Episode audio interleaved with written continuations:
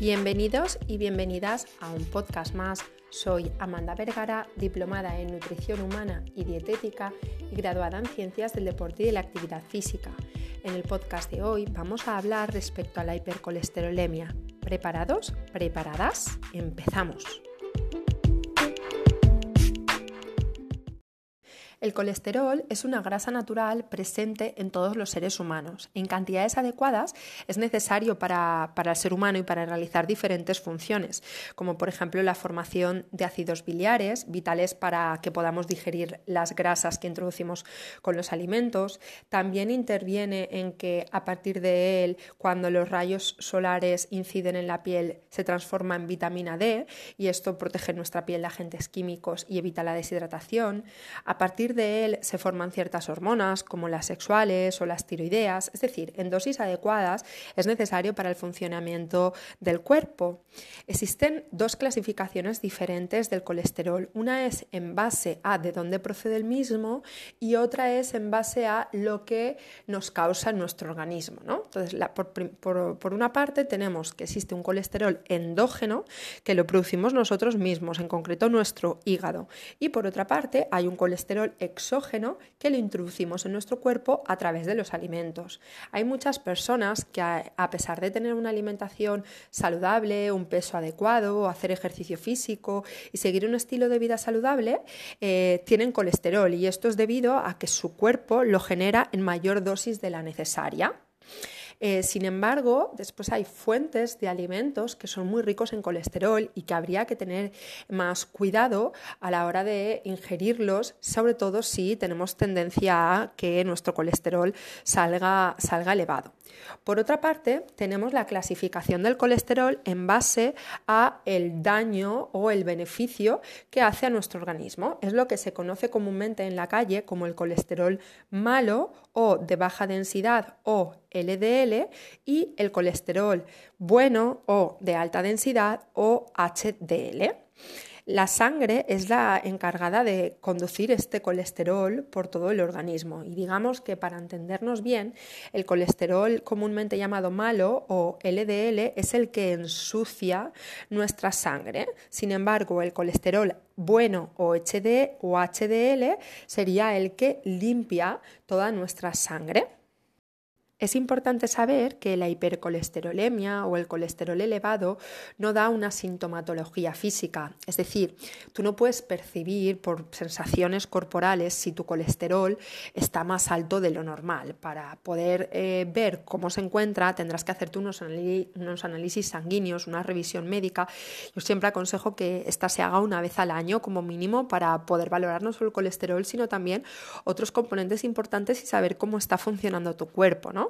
Se habla de hipercolesterolemia cuando el colesterol total está más elevado, está más alto de 200 miligramos de cilitro de sangre siendo que el colesterol malo es el causante de este aumento del colesterol total, ¿no? Es decir, eh, podemos hablar de que hay una hipercolesterolemia cuando el colesterol malo está elevado a más de 100, 160 miligramos de cilitro y como consecuencia eleva el colesterol total.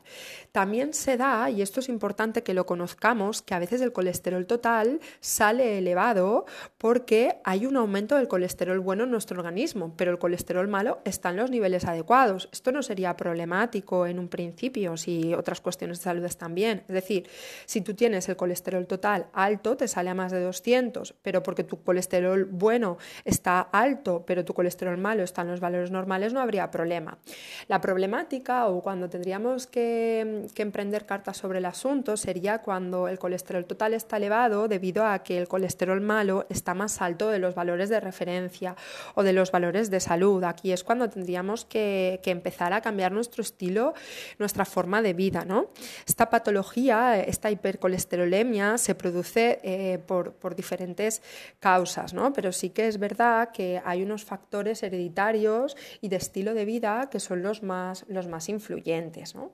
La presencia del colesterol alto está ligada a problemas coronarios, a un estilo de vida, al sexo de la persona, a la alimentación que lleva, al ejercicio físico o no, a la síntesis endógena que produce el propio el propio cuerpo, pero se señala con los dedos eh, a, principales, a las principales causas, que son tres en concreto. ¿no? Por una parte, un estilo de vida poco saludable, eh, sedentarios, mucho alcohol, eh, fumar, consumir exceso de grasas animales, sobre todo, no una alimentación mediterránea, poca verdura, poca fruta, etc. Esto hace que el colesterol no se pueda degradar y se acumule en nuestras arterias. Esto sería uno de los principales motivos que es el más, eh, el más común ¿no? en la sociedad en la que vivimos. Otra posibilidad sería que el colesterol se eleve debido a que hay una patología hepática, renal o endocrina.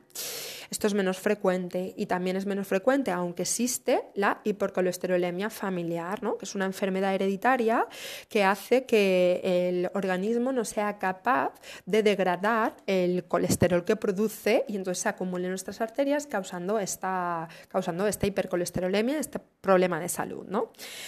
Existen una serie de recomendaciones eh, para uno prevenir la aparición de esta hipercolesterolemia y dos, una vez que esté instaurada la patología, poder resolverla. ¿no? Lo primero que se hace es intentar, es intentar resolver la patología mediante un cambio de estilo de vida que favorezca que la persona tenga un peso adecuado coma de mejor forma y eh, disminuya las fuentes exógenas de colesterol en su alimentación. Esto sería lo primero, intentar cambiar el estilo de vida. ¿no? Entonces, una persona le sale hipercolesterolemia en los análisis sanguíneos y lo primero que tiene que hacer es intentar reeducar su forma de vida. ¿Cómo? En cuanto a la alimentación, pues bien, en cuanto a la alimentación, lo primero de todo es tener claro qué no debemos hacer o qué tenemos que evitar en la medida de lo que podamos. Lo que tenemos que evitar son los alimentos que favorecen el aumento del colesterol, que son aquellos alimentos que poseen muchas grasas saturadas. Se estima que un alimento que ya es un poquito altito en grasa saturada es aquel que por 100 gramos del mismo te aporte más de 5 gramos de grasa saturada. Y hay todo un grupo de alimentos que tenemos que controlar un poquito más, como por ejemplo los sesos, el hígado, la leche entera, los quesos curados, la mantequilla, la nata, las carnes rojas, las salchichas, las hamburguesas, las carnes procesadas, las pizzas, la bollería industrial, los pasteles, los fiambres, los embutidos, las casquerías, las vísceras, los huevos, el marisco. Estos son alimentos que tendremos que controlar un poquito más. Después de tener claro qué no debemos hacer o qué tenemos que evitar, tenemos que que también tener claro qué es lo que sí que se debe hacer o lo, qué es lo que sí que debemos de tener en cuenta. Bueno, pues hay alimentos que ayudan de forma natural a regular el colesterol, como por ejemplo aquellos alimentos que son ricos en, en fibra, como las frutas, las verduras, la avena, el salvado, la cebada, las legumbres.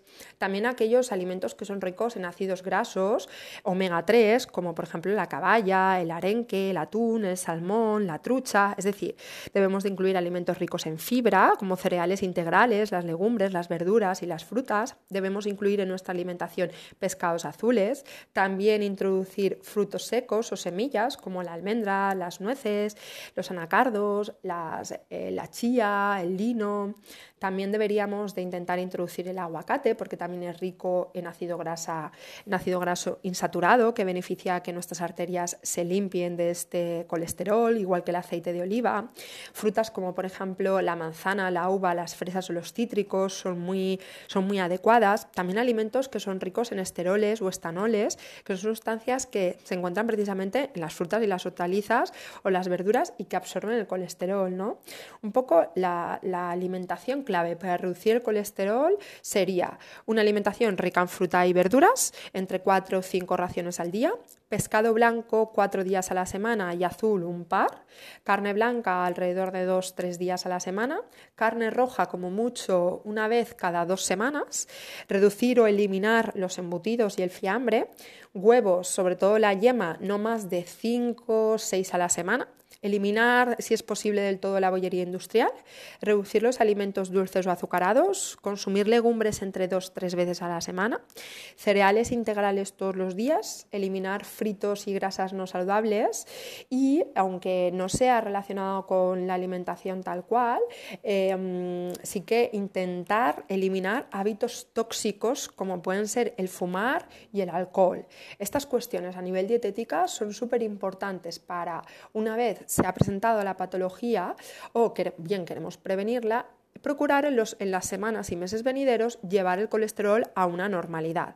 Aparte de estas pautas a nivel dietéticas o nutricionales, también sería conveniente empezar con un estilo de vida activo y realizar ejercicio físico al menos cinco veces a la semana. Sirve aquel que mejor te venga. Sirve desde un paseo, sirve a darte una vuelta con la bici, sirve nadar, sirve jugar a fútbol, a pádel, a tenis, sirve escalar, sirve cualquier ejercicio físico que tú disfrutes y pueda hacer que te muevas en tu día a día. Esto también va, a beneficiar en gran manera que tu colesterol pueda volver a los niveles, a los niveles de referencia, ¿no? Y prevenir que tengas que tomarte pastillas, porque lo que se debería hacer es, eh, si todos los demás niveles eh, y parámetros de salud están bien y es simplemente que nos ha salido un poquito el colesterol elevado, lo que deberíamos de hacer es durante 3-6 meses ver si teniendo una alimentación saludable, haciendo ejercicio físico y volviendo a un peso adecuado en el caso de que no lo tengamos, se solventa la situación. En la mayor parte de los casos el colesterol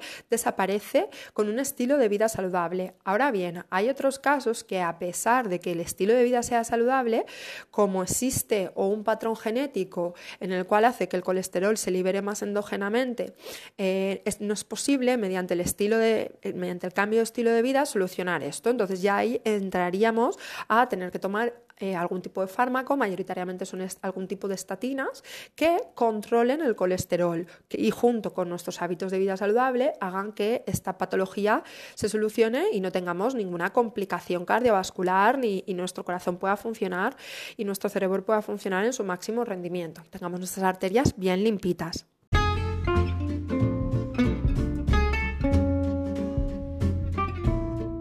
Espero que este podcast te haya ayudado a conocer más respecto a algo tan común como tener el colesterol elevado en el torrente sanguíneo. Si conoces a alguien que sufra esta patología, posiblemente le pueda interesar recibir este podcast para beneficiar y ayudar a que pueda tomar correctas decisiones respecto a su salud.